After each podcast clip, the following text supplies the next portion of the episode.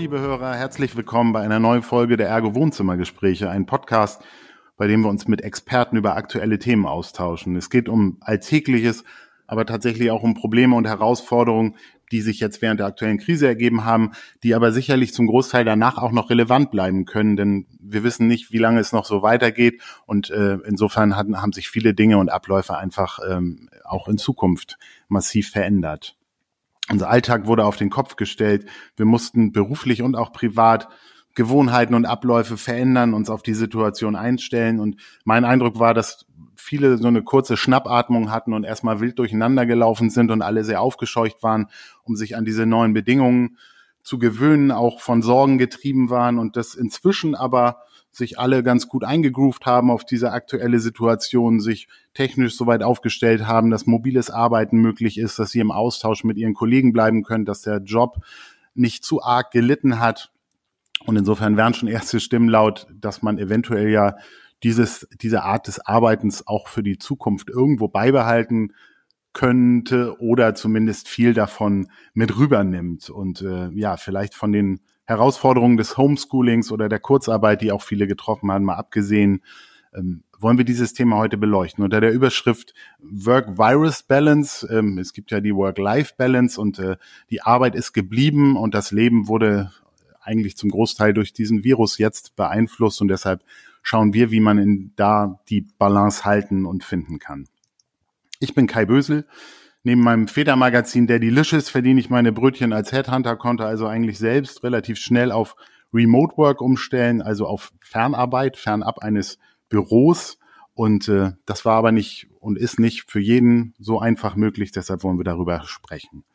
Mein heutiger Gesprächspartner ist tatsächlich ein Digital Native. Als sie geboren wurde, hatte ich schon mein Abi in der Tasche und habe meinen Zivildienst gemacht.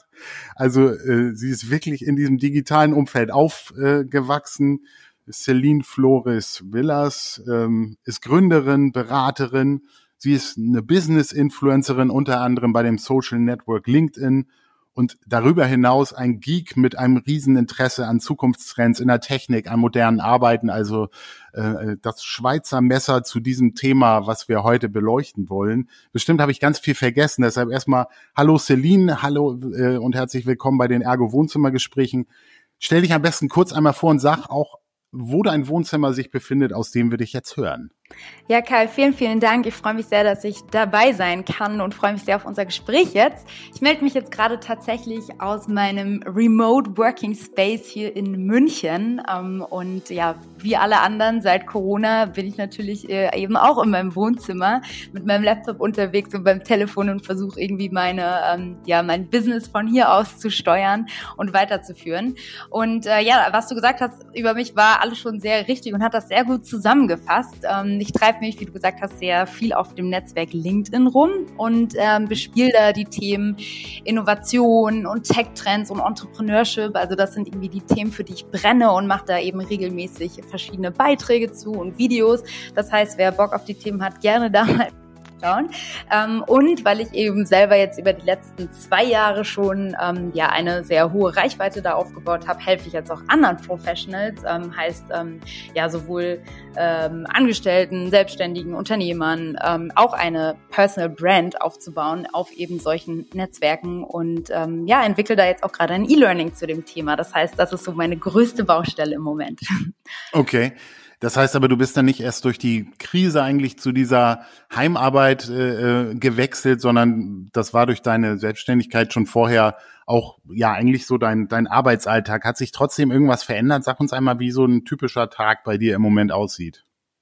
Ja, absolut. Also ich habe äh, tatsächlich schon von Beginn an, seit meinem Berufs- und Karrierestart von zu Hause auch arbeiten können äh, am Anfang war ich eben in der Unternehmensberatung und mein Team saß aber ganz verteilt in ganz Deutschland. Das heißt, da ähm, war es auch egal, ob ich jetzt ins Büro gehe oder zu Hause bin und habe natürlich diesen mhm. äh, Luxus auch oft genutzt, auch einfach mal zu Hause zu bleiben, weil man sich ja doch dann immer den Fahrtweg und so weiter spart.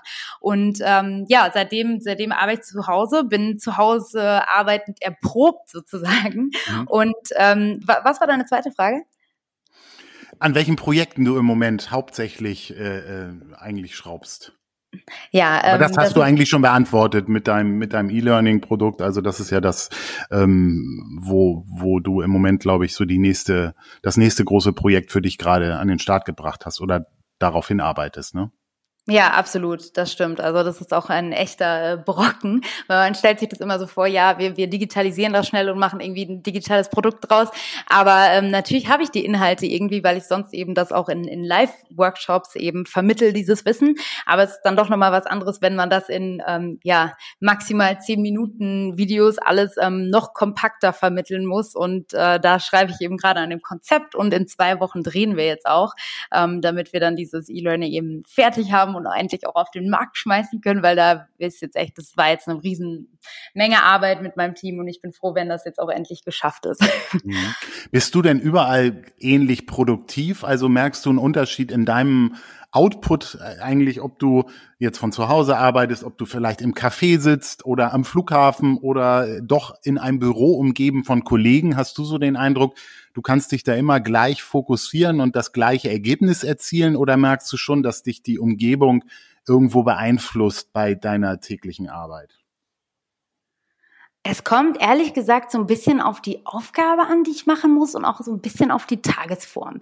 Also ich glaube, das kennen wir alle. Ne? Also ich kann hier zu Hause sein, es ist alles ruhig, ich habe alle meine Unterlagen da, aber irgendwie, ich weiß auch nicht, irgendwas sitzt mir quer, ich habe irgendwie nicht gut geschlafen bin einfach nicht produktiv. Ich glaube, solche Tage kennt jeder ähm, und die habe ich dann eben auch, ähm, auch wenn ich eigentlich in einer ungestörten Umgebung bin. Und dann gibt es andere Tage, wo ich irgendwie unterwegs bin und irgendwie zwischen meinem einen und anderen Termin nochmal drei Stunden Zeit habe, mich in einen Café setze zwischen tausend anderen Leuten und äh, da aber viel produktiver bin.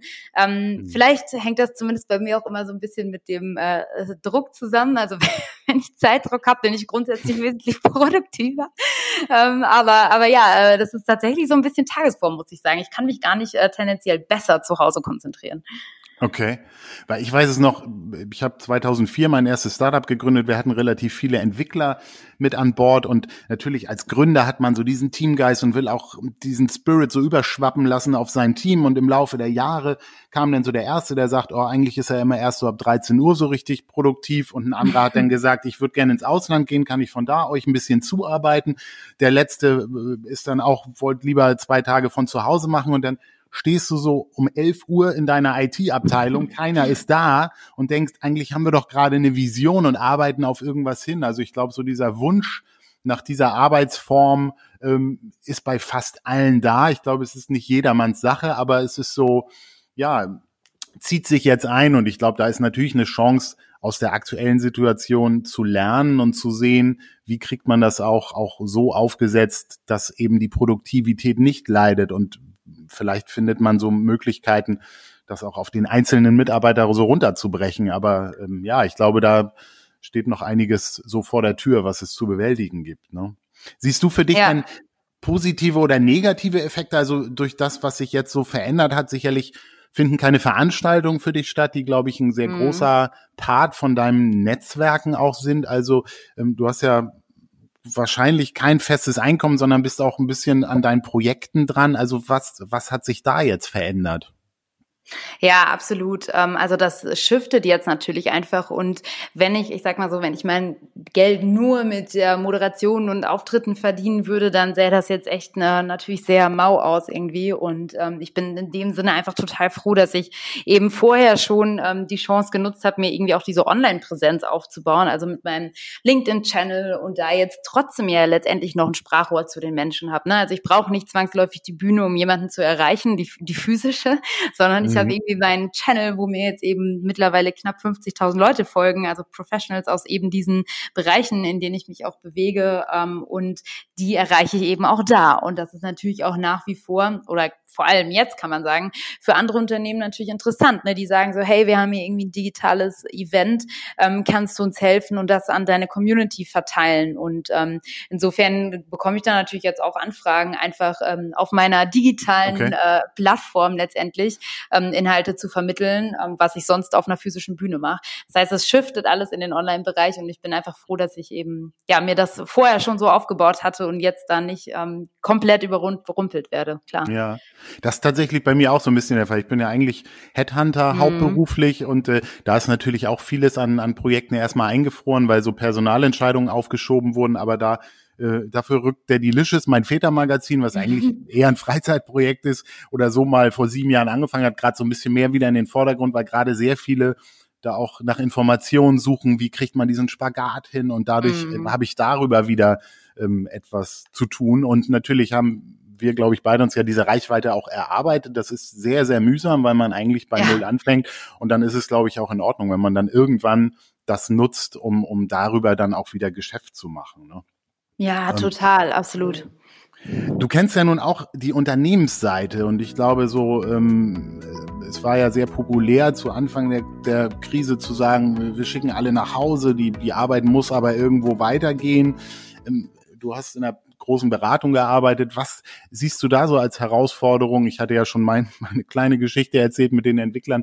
Äh, was müssen Unternehmen tun, um es zu schaffen, da äh, quasi durch so eine Zeit möglichst unbeschadet durchzukommen? Wie, wie kann man Leute zusammenhalten, äh, motivieren und, und auch irgendwo im, im Austausch äh, lassen?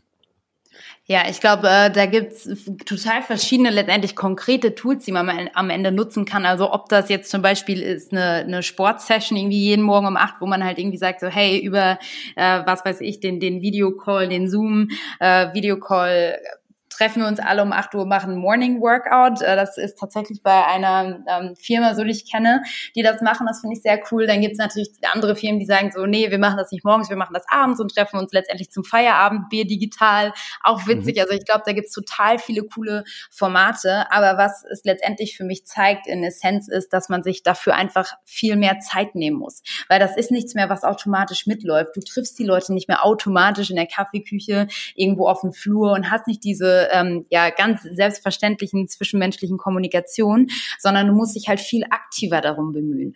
Und mhm. ähm, deswegen habe ich auch tendenziell ich jetzt auch das Gefühl, ne, die die Calls, die man irgendwie so macht und ähm, äh, ja Anrufe und Chats und was weiß ich, die nehmen eher zu in dieser Phase, weil man eben ähm, ja noch aktiver auf die Leute zugehen muss, damit eben dieser Zusammenhalt da bleibt, damit die Motivation da bleibt. Ähm, mhm. Und das finde ich total interessant. Also, dass man sich echt einfach Zeit dafür nehmen muss und das richtig einplanen muss.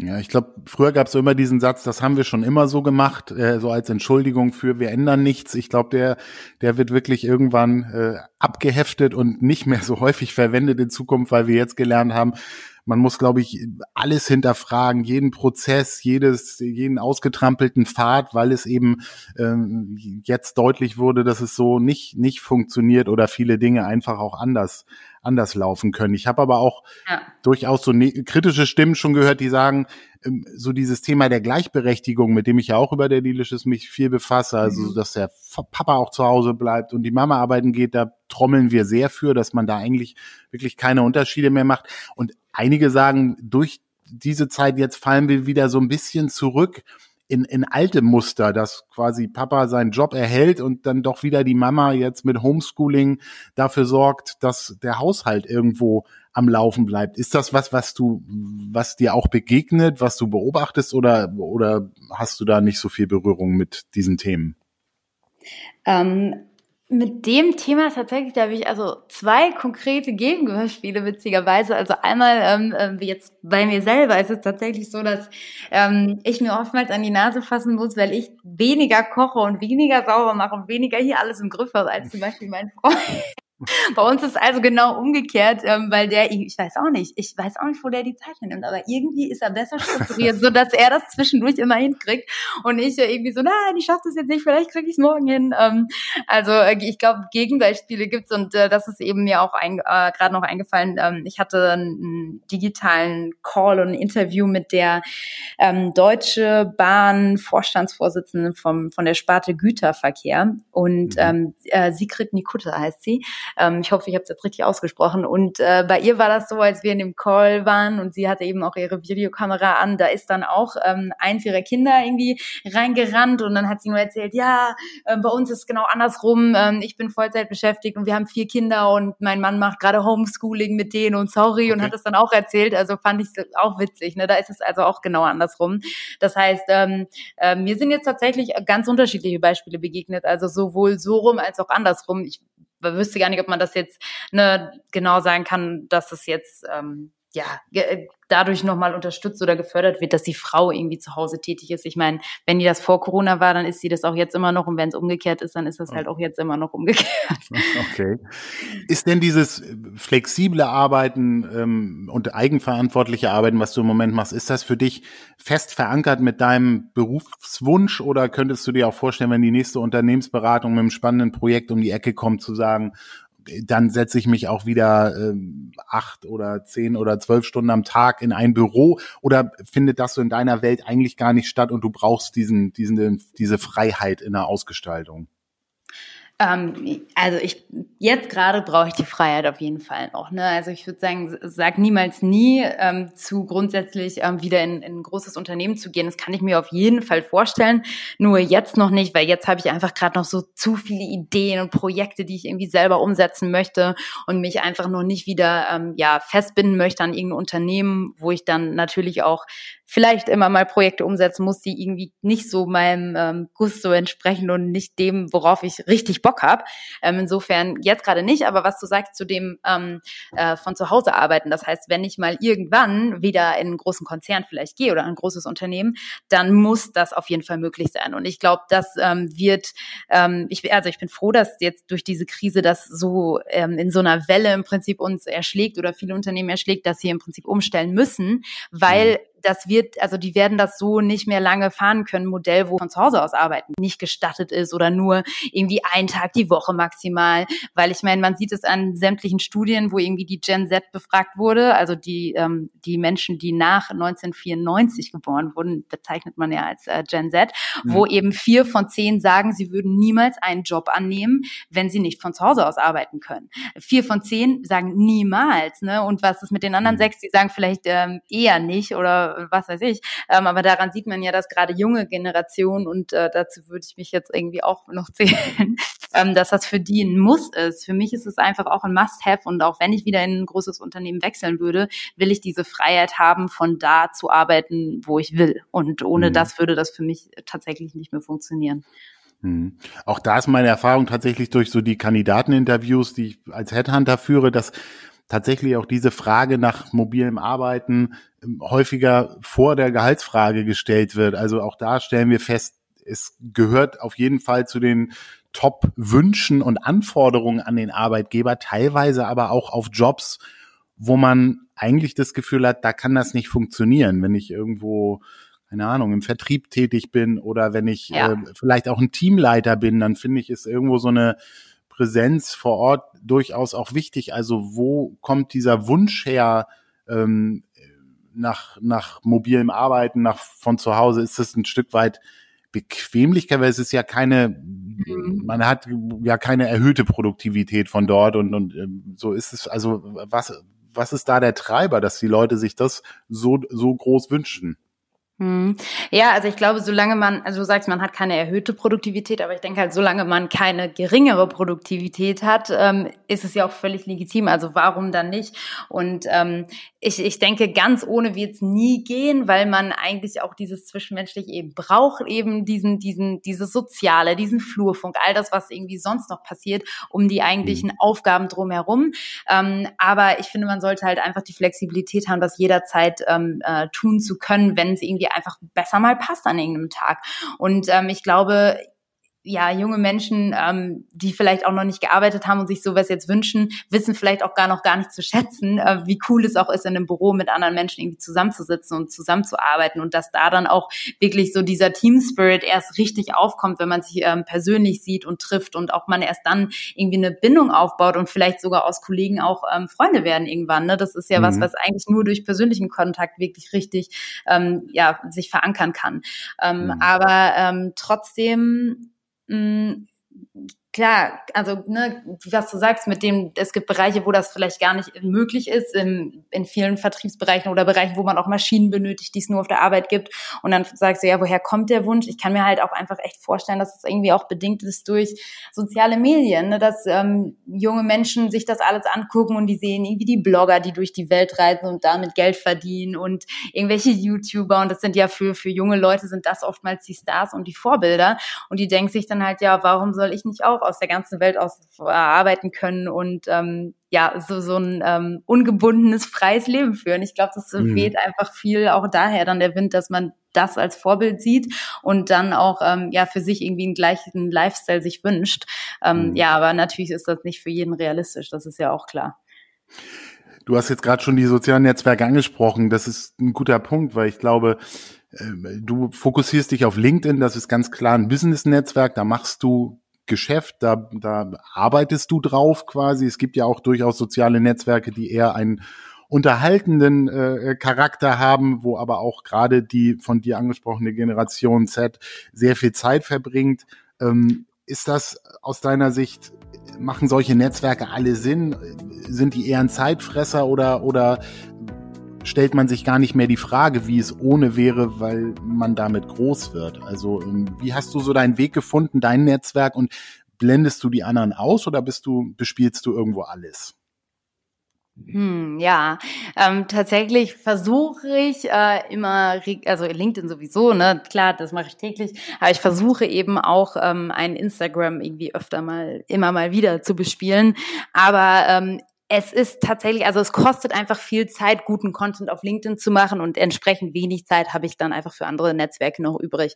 Und weil ähm, LinkedIn mir, ich sage jetzt einfach mal, am, am, am meisten bringt, äh, salopp gesagt, ähm, ja, habe ich da auch einfach meinen Schwerpunkt gesetzt und ähm, öffne auch Instagram manchmal mehrere Tage am, am Stück nicht, weil ich es einfach nicht schaffe. Und ähm, ich glaube, da ist einfach so ein bisschen der Unterschied, ähm, bist du jemand, der Content selber kreiert? Und bei mir ist es mhm. tatsächlich so, dass ich, ich habe neben diesen ganzen Content-Produktionen, die ich mache, gar keine Zeit mehr selber viel zu konsumieren. Also ich habe so zwei, drei Plattformen oder zwei, drei Personen, die ich äh, einfach inspirierend finde und denen ich folge. Ähm, aber das ist, also ich verbringe da halt dann keine Stunden an, an so einem Instagram mehr, weil ich, ja, da fehlt echt einfach die Zeit so. Und ich gucke dann eben gezielt nach diesen drei, vier Personen, Institutionen, die ich irgendwie cool finde und ähm, mhm. hole mir da die Infos aktiv, wenn ich Bock drauf habe. Ähm, aber nee, ich, ich nutze es tatsächlich nicht so, so nebenbei in eine Stunde und dann zieht die, die Zeit zu uns Land. das, mhm. ähm, ich weiß nicht, wie es bei dir ist. Ist es bei dir ähnlich? Also tatsächlich ähm, haben wir so ganz bewusst abends äh, ähm, sind wir nicht digital unterwegs und, und blenden das mal aus. Also in meinem mhm. Job, da mischt sich das auch manchmal, ja. Natürlich nutzt man diese Netzwerke auch irgendwo beruflich. Wir haben fast 50.000 Fans mit der Delicious auf Facebook, die wir irgendwo bespielen müssen. Auf Instagram funktioniert es mit uns nicht so gut, weil wir unsere Kinder gar nicht so richtig dort in den Vordergrund mhm. stellen. Das müssten wir, um ein richtiger Family-Influencer zu sein. Deshalb sind wir, äh, wachsen wir da nicht so rasant. Und deshalb bespiele ich diese Kanäle und sicherlich auch mal abends um 21 Uhr äh, oder am Wochenende, wenn das irgendwo Not tut. Aber wir haben so ein bisschen diese äh, Family oder die Quality Time für uns mal mhm. definiert, weil wir gemerkt haben, als unsere Tochter geboren wurde, haben wir immer Fotos mit dem Handy gemacht und dadurch war das Handy immer an der Seite. Natürlich möchte man den kleinen Stöpsel auch am liebsten alle zehn Sekunden fotografieren und so. Und hast du irgendwann 5000 Fotos auf deinem Rechner, ähm, weil man einfach immer nur noch draufhält und dein Kind kann noch nicht mal äh, reden, aber weiß schon, wie es auf dem Handy swipen muss, weil es irgendwo das mal äh, gesehen hat bei dir. Und das hat uns ja. irgendwann echt erschrocken, dass wir gesagt haben, so, nee, wenn wir nach Hause kommen, dann landet das Handy in der Ladestation und man ist wirklich dann offline und kümmert sich ähm, um, um ja eine gute, gute Familienzeit und kann das denn, wenn das Kind dann schläft, äh, vielleicht mal wieder in die Hand nehmen. Aber da haben wir versucht, für uns das so, so ein bisschen zu trennen. Ne? Aber klar sind ja, Netzwerke total. irgendwo auch, auch ein Zeitfresser und man fragt sich manchmal, muss ich das, die Zeit investieren oder, oder bringt es mir eigentlich außer Spaß vielleicht gar nichts mehr? Und deshalb haben wir versucht, da so ein bisschen selektiver zu werden. Ja, und auch teilweise nicht mehr Spaß. Also wenn man sich danach überlegt, ähm, was hat man denn da jetzt eigentlich angeguckt, ähm, würde ich wetten, dass die wenigsten noch genau was Konkretes wiedergeben können. Es ist einfach wirklich, es verstreicht einfach Zeit, äh, die irgendwie mhm. einfach nicht wirklich clever investiert ist. Und ähm, also klar, ist jetzt nicht so, als würde das mir nie passieren. Mir passiert das auch manchmal. Und dann ähm, gibt es auch Phasen, wo ich mal wieder richtig, ähm, ja, so, so einen Sucht krieg äh, und, und irgendwie ständig reinguck und dann ermahne ich mich auch. Und dann gibt's echt ähm, ja Wochen, wo ich dann einfach sage, ey, ich muss gerade irgendwas Wichtiges fertig kriegen.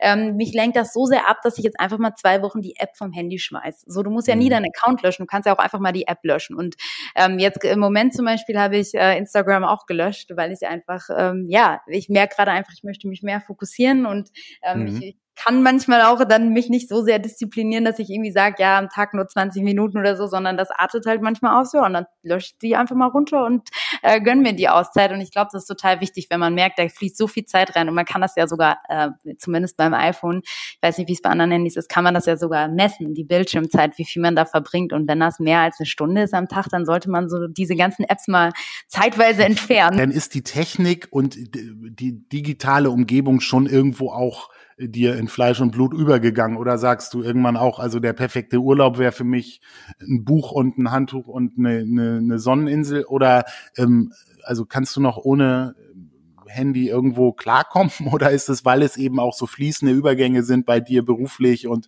äh, privat, dass das eigentlich dein Werkzeug ist, was du auch immer brauchst? Äh, nee, tatsächlich, ich sehe mich manchmal danach, das nicht mehr zu haben, weil ähm, es ist ja auch irgendwie gewisser Druck, ne? zumindest bei LinkedIn, wo ich e-, echt eben täglich Content mache und das auch will und das ja auch ne, bis zum gewissen Grad Spaß macht, aber da kommt dann auch manchmal der Punkt, wo irgendwie ich gerade eine Phase habe, wo mir nichts Gutes einfällt an Content und ich will trotzdem irgendwie, will ich denen natürlich was Inspirierendes zu lesen oder zu gucken geben. Und dann ist das echt so ein Druck. So, oh nee, ich habe für übermorgen, weiß ich nicht, was ich posten soll, oder dann für morgen nicht, oder ich habe heute noch nichts gepostet. Und dann ist es echt so ein Druck, wo ich mir dann manchmal mich am liebsten befreien würde und einfach mal so, oh Mann, ich will auch einfach mal den Tag genießen und nicht daran denken, dass ich heute Abend noch irgendwas Sinnvolles posten muss. Ähm, mhm. insofern habe ich dann auch tatsächlich äh, Ende letzten Jahres war echt so ein Punkt, wo ich, ich konnte dann auch nicht mehr, ich wollte nicht mehr, ich konnte nicht mehr, keinen Bock mehr und habe das dann auch einfach so auf LinkedIn announced, so Leute, ich gehe jetzt nach Vietnam in den Dschungel und ich will euch nicht mitnehmen. ähm, und habe das dann aber kommuniziert, nur weil das ist halt dann ähm, ja der der ähm, ich, ja nicht Nachteil, aber wenn man eben so eine Community aufbaut, die äh, jeden Schritt und Tritt verfolgt, dann muss man sich eben auch abmelden, wenn man in Urlaub geht. Ähm, insofern habe ich das dann gemacht und war dann mal weg, weil ich das auch echt brauchte. Und da hatte ich auch dann nichts. Also ich hatte sämtliche Social Media Apps vom Handy und es nur noch genutzt, um irgendwie ja die Route vom Hostel A ins Hostel B zu finden. Ähm, okay. Aber ansonsten hatte ich es ausgeschaltet, ja. Ja, das ist gerade in dieser Influencer-Szene, gibt es ja in verschiedensten Ausprägungen, ist man natürlich seiner Community auch ein Stück weit verpflichtet gearbeitet und äh, ja, hat da, glaube ich, noch einen zusätzlichen Druck, weil es eben nicht so ein typisches 9-to-5-Arbeiten ist, sondern weil man eigentlich rund um die Uhr ja ein Content Creator ist oder oder auch ähm, Inhalte erzeugen möchte, äh, um da auch quasi das äh, am Laufen zu halten. Und ich glaube, das Total. kann einen eben auch unter Druck setzen. Ne? Ja, und auf der anderen Seite ist natürlich was unheimlich Cooles, ne, wenn irgendwie, wenn die sich dann bedanken für die einzelnen Beiträge und die, ne, dann kommentieren die und cool, das hat mich inspiriert, der Post. Und das wiederum motiviert mich so unheimlich. Ne? Also ohne diese Community wäre ich ja auch niemals da, wo ich heute bin. Und äh, gleichzeitig ist es trotzdem so, dass wenn man mal dann doch drei Tage nichts postet, äh, kriege ich dann eine Nachricht, so, Celine, bist du krank? Ist alles okay? das ja. ist total süß, aber es ist doch total, äh, dort natürlich nur enormen Druck. Äh, natürlich sind wir irgendwo auch abhängig von der Technik. Macht dir das irgendwo auch ein Stück weit Sorgen? Es gibt ja immer die Diskussion über diesen gläsernen Verbraucher. Die, die großen Player wissen alles über uns. Die wissen sicherlich auch, dass du dann irgendwann nach Vietnam gereist bist, wenn du denn da deine Route ähm, gesucht hast oder wo vielleicht wo du da sogar eincheckst oder sowas. Ich habe kürzlich wieder so ein Erlebnis gehabt. Ich habe für meine Tochter eine Jacke gesucht in einem Online-Shop und das ist mhm. drei Wochen her. Diese Jacke verfolgt mich bis heute auf jeder fünften Website, die ich aufrufe, weil dann eben dieses Targeting läuft und dann werden mir die ganzen Banner aus. Ich habe die längst bestellt und möchte eigentlich sagen, ey, lass mich damit in Ruhe, aber es macht mir so deutlich, ja, du, du wirst, dein Verhalten wird irgendwo getrackt, es wird geguckt, wo, wo bewegst du dich. Es ist ja alles bekannt. Ist das was, wo du sagst, das ist nun mal so, ich lasse mir nichts zu Schulden kommen und deshalb kann ich mit dieser Transparenz auch wunderbar leben? Oder geht dir das manchmal ein Stück zu weit? Hm.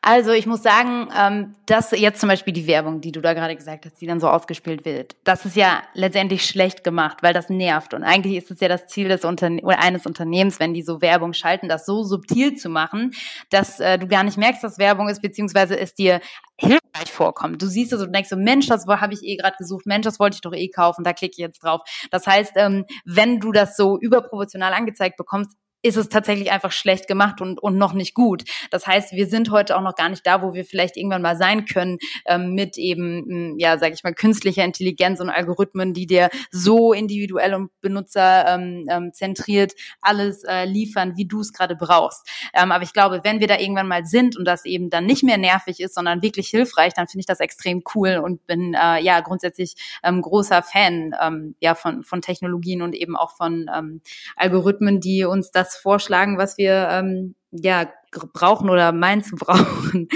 Mhm. Okay, also würdest du das sogar als Erleichterung sehen oder sagen, hey, das ist doch cool, ich kriege ja eigentlich nur noch das angezeigt, was auch für mich irgendwo relevant ist und habe quasi einen Filter, weil eben jemand schon ein bisschen was für mich über mich weiß und mir dann entsprechend schon vielleicht Reiseziele angucken kann, äh, anzeigen kann, die wirklich relevant sind oder oder Shopping-Tipps geben kann. So würdest du das fast äh, offensiv bewerten, oder?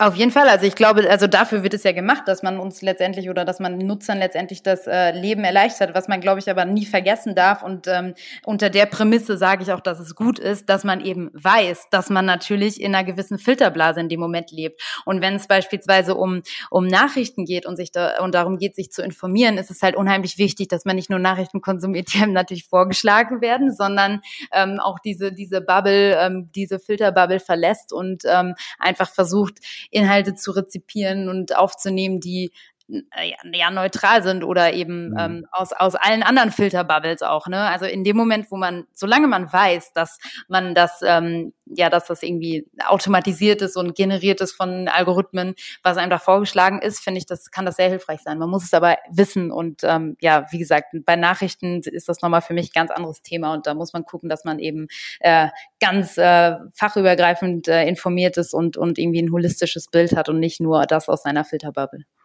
Okay, also wachsam bleiben sollte man trotzdem und nicht jeder Quelle ja, vertrauen, nur weil man meint, das ist auf einen zugeschnitten. Hast du denn den Eindruck, dass jetzt durch die Krise, in der wir uns da befinden, das ganze Arbeitsleben noch technischer geworden ist? Also äh, Natürlich muss man für Leute, die jetzt äh, zu Hause sich ihre Arbeitsplätze einrichten, auch erstmal technische Möglichkeiten schaffen. Es gibt ja so die Gewinner äh, der Krise, irgendwelche ähm, Videokonferenztools und so weiter, die früher gar keiner auf dem Schirm hatte und die jetzt quasi ähm, ja massiv genutzt werden. Also ähm, findet gerade auch mit der Digitalisierung so ein technischer Umschwung statt, dass auch jeder lernt, ähm, von, von außerhalb seine Arbeit machen zu können? Ja, total. Also ne, am Ende zeigen das auch natürlich so äh, ganz einfache Nutzerzahlen wie von jetzt einem, einem Videoanbieter wie oder oder ich weiß gar nicht Videocall-Anbieter sagt man vielleicht wie Zoom, die im beispielsweise Dezember 2019 noch nur 10 Millionen Nutzer pro Tag hatten und das jetzt hochgeklettert ist auf mittlerweile 300 Millionen Nutzer pro Tag. Also daran ja. sieht man ja, wie, wie krass äh, die Nachfrage ist und dass diese Krise uns jetzt letztendlich einen, einen gewaltigen Schub gibt in Richtung Digitalisierung, weil wir gar keine Wahl haben. Ähm, insofern äh, ist das auf jeden Fall ein Beschleuniger, glaube ich. Und ähm, es zeigt einfach auch nochmal mit Sicherheit vielen Unternehmen, dass sie eigentlich noch nicht bereit waren dafür ähm, mhm. und noch nicht entsprechend aufgestellt waren für sowas. Und ich glaube, das ähm, ja, hat jetzt eben auch einen positiven Effekt.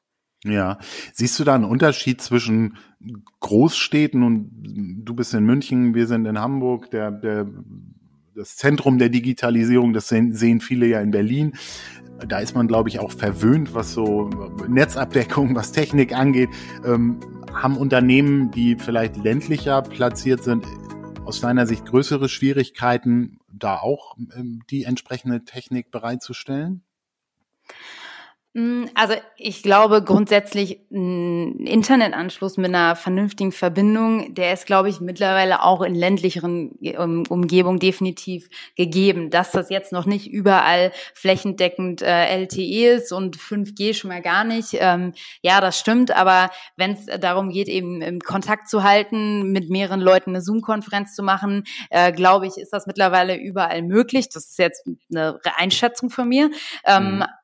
Und äh, klar, wenn es um sowas geht wie, wie 5G, die 5G-Technologie, dann da sind wir einfach in Deutschland noch nicht. Und das ist ja auch das, was letztendlich ähm, ja viele kritisieren und bemängeln, wo wir einfach viel mehr Gas geben müssen, dass da entsprechend, äh, dass wir uns da entsprechend aufstellen. Aber da sind eben ja die großen Anbieter ähm, auch an. Und zumindest Vodafone konnte ich da ein bisschen besser kennenlernen, auch in dem Bereich und sehe, was die machen.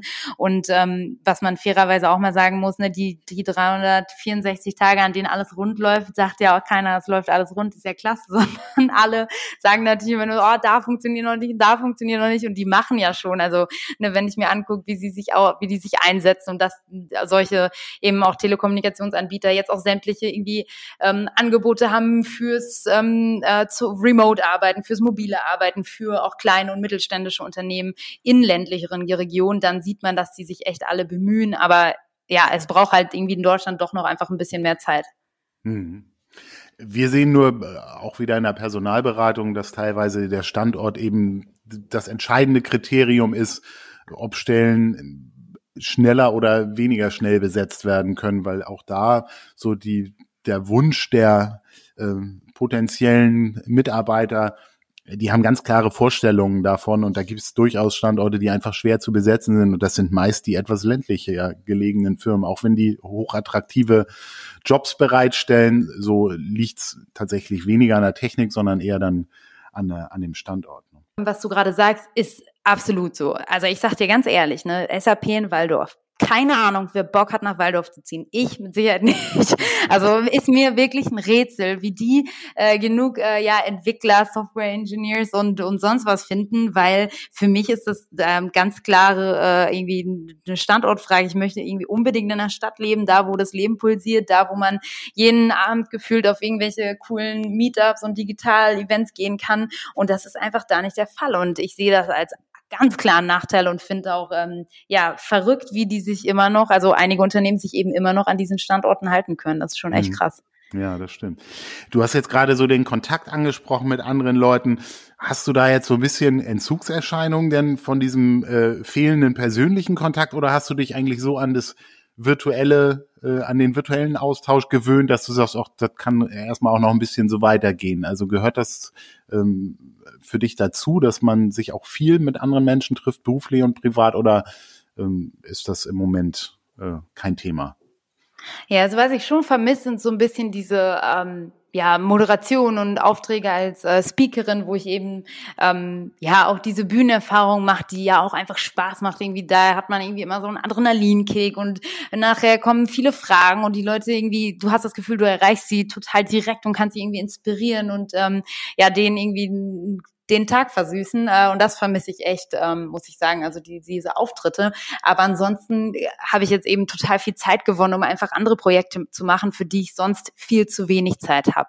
Und ähm, insofern ähm, ja, kann ich auch sagen, also jetzt diese Reiseaktivität, die jetzt extrem eingeschränkt ist und ich bin vorher auch, ja, teilweise in einer Woche in vier, fünf Städte gereist, ähm, was ich auch einfach zu viel fand, was mich total auch angestrengt hat und mhm. mich auf Dauer müde gemacht hat. Und ähm, jetzt bin ich ehrlich gesagt ne, tiefenentspannt und bin richtig dankbar über diese Zeit, auch wo ich einfach mal zu Hause bin und von zu Hause arbeiten kann. Und kann mir ehrlicherweise auch nicht vorstellen, zu 100 Prozent wieder zu dem zurückzugehen, wie es vorher mal war muss mhm. ich ganz ehrlich sagen. Jetzt, wo ich das andersrum mal kenne, einfach viel zu Hause zu sein, ja, habe ich das echt genossen und bin einfach viel entspannter und ausgeschlafener. Ich habe auch sonst echt einfach dann zu wenig geschlafen und ähm, ja, ganz ohne Auftritte ähm, nicht, möchte ich, möchte ich auch nicht, ähm, aber äh, ich werde das reduzieren und das halt mhm. auch nochmal mehr machen, worauf ich wirklich Bock habe und nicht mehr jede Reise antreten. Und ich glaube, das ist ein Learning für viele ähm, ja, Unternehmer auch, die viel reisen und ähm, ne, dass sie sagen so, dass man wirklich bei jeder Reise überdenkt, muss ich da wirklich physisch persönlich erscheinen oder geht das auch irgendwie anders?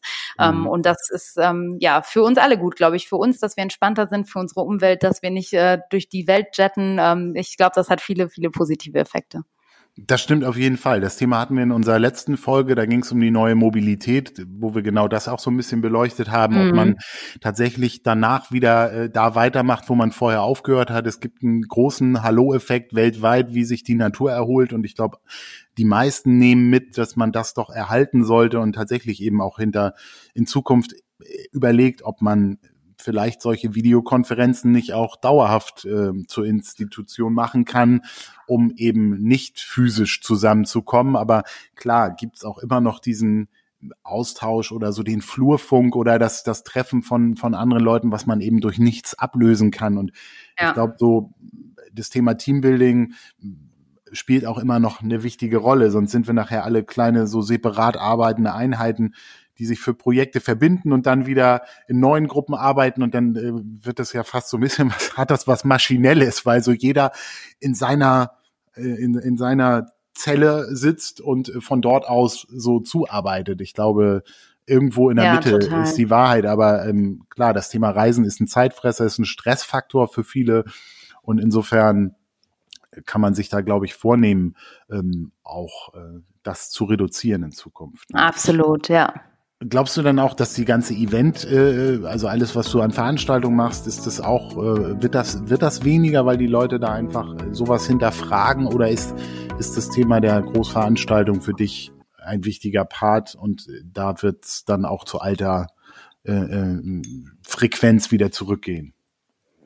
Ah, ich glaube, da geht es tatsächlich, wird es zu alter ähm, Frequenz mhm. zurückgehen. Und ähm, ja, ich sag mal so, also das sind ja auch wirklich Sachen, die ähm, nochmal ein ganz andere, ähm, auf einer ganz anderen irgendwie Skala Einfluss haben, weil du halt an, wenn du zu so einem Event irgendwie reist, irgendwie zweimal im Jahr zu an zwei ausgewählten irgendwie Konferenz, die du unbedingt besuchen möchtest.